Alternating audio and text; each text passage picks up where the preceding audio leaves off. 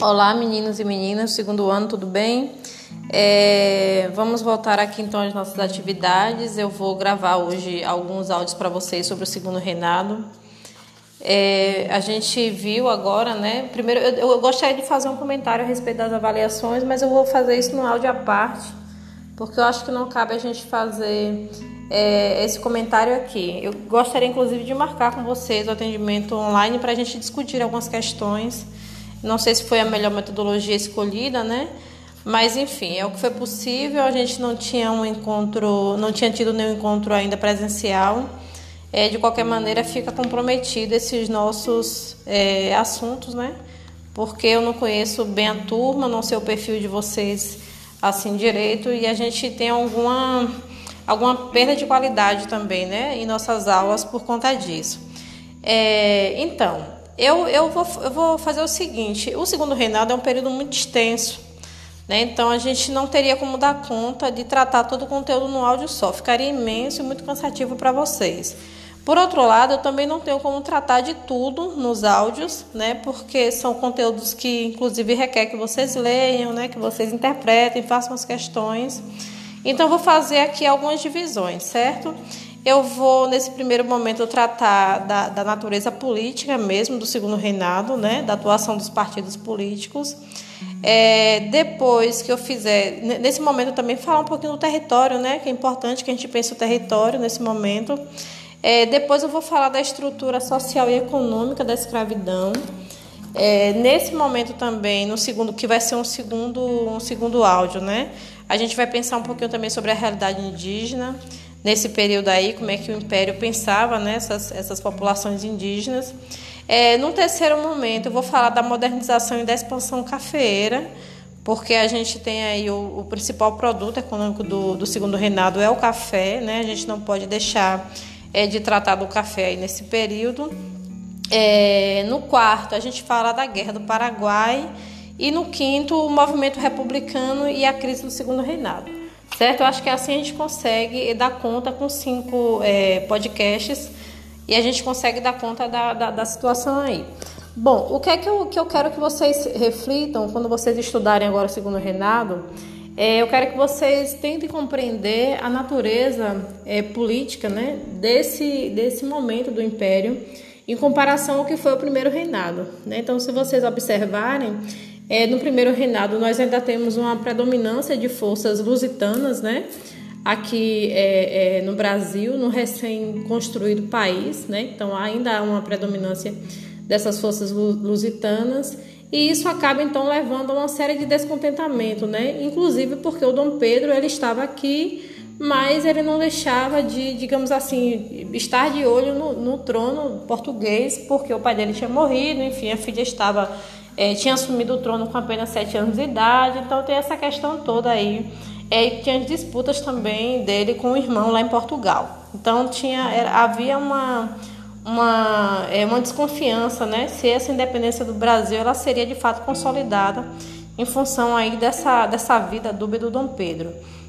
O período da, da, da, da regência é um período de muita turbulência, né? Muita turbulência, não apenas pela questão mesmo, né? Da, da, da minoridade, né? Da, do, do Dom Pedro II, mas principalmente pelas disputas é, que ocorrem nas, das diversas províncias, né? Então nós estamos aí num período é, que a nível internacional a gente está passando por uma série de revoltas, né? Revolta na França, vocês viram isso aí também com o professor Mero, né? As revoltas é, liberais que começam na Europa a partir de 1820, elas se estendem até 1848.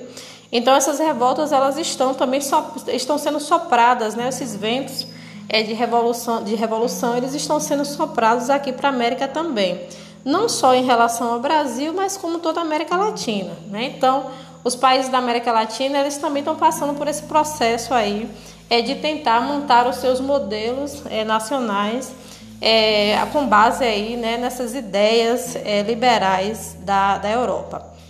No caso do Brasil, que a gente vê uma série de, de revoltas aí durante o segundo reinado, é, a gente percebeu que essas revoltas elas têm também né, uma, um interesse, é, está, foram muito marcadas pelas disputas regionais, né? então a gente vê muito isso também. É, e no finalzinho desse, dessa, desse período regencial, mesmo com a ascensão do Dom Pedro II ao trono, é, a gente percebe também que essas revoltas elas continuam, né?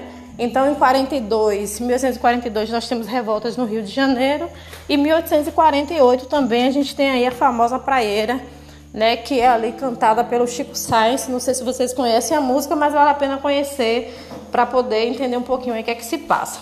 Bom, então quando chega nesse período do segundo reinado, o que é que a gente tem é, nesse momento em termos de política, né? Que é o conteúdo desse primeiro áudio nosso. É, nós temos aí uma, é, uma, uma, digamos assim, uma, uma estrutura, né? Um modelo político dividido é, entre os conservadores e os liberais.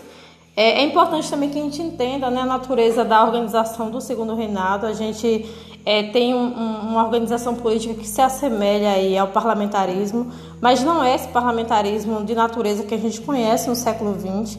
Né? Vocês sabem que o imperador ele tinha aí o poder moderador, né? que, mas não é exatamente como a gente conhece hoje, não, não, não chega, é, ele se aproxima né, do modelo parlamentarista, mas, mas não se trata da mesma coisa, certo? É, então, nesse período aí, no, principalmente nos primeiros anos, é, eu, eu, diria nos primeiros 20 anos né, do segundo reinado, a gente tem essa organização política marcada né, pela, pela disputa entre os conservadores e os liberais. Né? Então, é, esses conservadores, esses liberais, eles, é, eles tinham uma base social também, marcada em alguns, algumas províncias, a gente vai discutir um pouquinho sobre isso, mas eles são assim divulgados, digamos assim, nos materiais didáticos como Saquaremas e Luzias. Luzias. Né? Saquaremas em, em, é, em alusão ao município do Rio de Janeiro é, e Luzia também em alusão ao município de Minas Gerais, né? onde teve a primeira revolta lá no ano de 1842, quando o, o imperador, o segundo imperador, ele ascende ao trono. O que é que a gente geralmente ouve falar sobre esses dois partidos, né? Há uma, uma, uma informação, aí no, que, que era uma informação da época também, né, de que esses partidos eles praticamente não se, não se diferenciavam. Né? Tanto que tem uma frase que ficou muito conhecida, que inclusive é trazida em muitas, muitas provas do Enem também, é, que é, era de um pernambucano, um político pernambucano, Holanda Cavalcante, que ele dizia assim: nada se assemelha né, mais a um Saquarema do que um Luzia no poder. Você, é provável que vocês vejam essa frase em alguma prova de Enem, em alguma prova de história, de algum, de algum livro, porque era muito comum naquele período é, aproximar né, a atuação política de um Saquarema é, com a atuação política de um Luzia.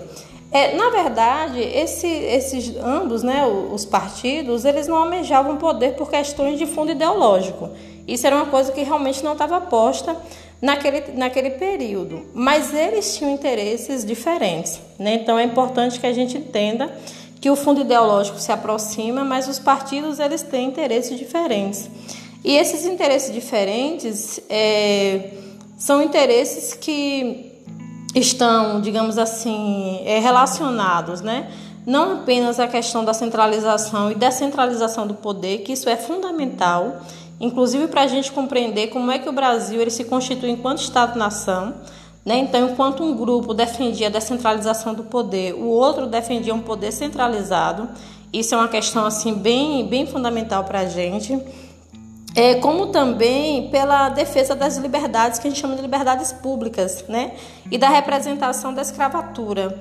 Então, é, são questões que, que embora, né, não, não tenham passado, digamos assim, a história da atuação desses partidos como questões importantes, né? Eles, eles foram confundidos é, como, como partidos que pensavam ideologicamente a mesma coisa, mas a organização, o modelo de organização do Estado era um modelo diferente, né? Cada partido defendia um modelo e também essa a questão das liberdades públicas, né? Então isso é fundamental, principalmente porque a gente tem aí, é, durante todo o século XIX, né, contrapondo esse modelo centralizado né, e essa, é, essa, digamos assim, a vigência de uma, de uma sociedade escravocrata, nós temos aí esses ideais do liberalismo europeu que chegam aqui, né, que são, é, digamos, reformulados aqui no Brasil, mas que de alguma forma eles também impactam né, nessa organização que nós temos aqui política e social. Bom, o Partido Conservador, ele basicamente era formado por proprietários, proprietários rurais, é, também burocratas do governo, né? então todo aquele aparato que, que, que, administrativo do governo também estava atrelado a esse partido e alguns comerciantes. Né? E a base social desse partido estava situada nos estados, no caso nas províncias, né? que nós estamos aí no Império, a gente não trata ainda como estado, mas na província da Bahia de Pernambuco. Vocês vão observar, inclusive, lá no finalzinho da, da unidade, é que a Bahia é um dos últimos estados a aderir ao movimento republicano, aderir ao movimento republicano enquanto governo, né? O movimento ele também surge aqui em 1870, mas a Bahia demora a reconhecer a queda do império por conta dessa, digamos assim, dessa identificação que a Bahia tinha com o Partido Conservador. No caso do Partido Liberal, também era formado por proprietários rurais, né? tinha, tinha muitos proprietários rurais e tinha liberais, né, profissionais liberais, então médicos, né, cirurgiões, nós já falamos disso, cirurgiões é, é, eram, digamos assim, profissões assim bem requeridas durante esse império, né, alguns intelectuais da época também estavam então atuando aí nesses partidos, é, é no Partido Liberal. É, esse Partido Liberal, né, não só o Partido Liberal, mas alguns membros, digamos assim, do Partido Conservador, a partir da década de 60, do século XIX, é, eles começam então a pensar o movimento político do Brasil é, de uma outra maneira, né? Porque se a gente se a gente considerar a atuação política tanto do Partido Liberal quanto do Partido é, Conservador, eles eles pensavam diferente em termos de organização política, em termos de centralização ou descentralização do poder, mas eles não combatiam a monarquia, né? Então é, é o que a gente chama do fundo ideológico era o mesmo, né? Então eles aceitavam esse poder monárquico. O que, que acontece a partir de 1860? Sobretudo na região que a gente chama do Vale do Paraíba, é, que é uma região que fica entre São Paulo e Minas Gerais, é uma região de muita produção do café no século XIX.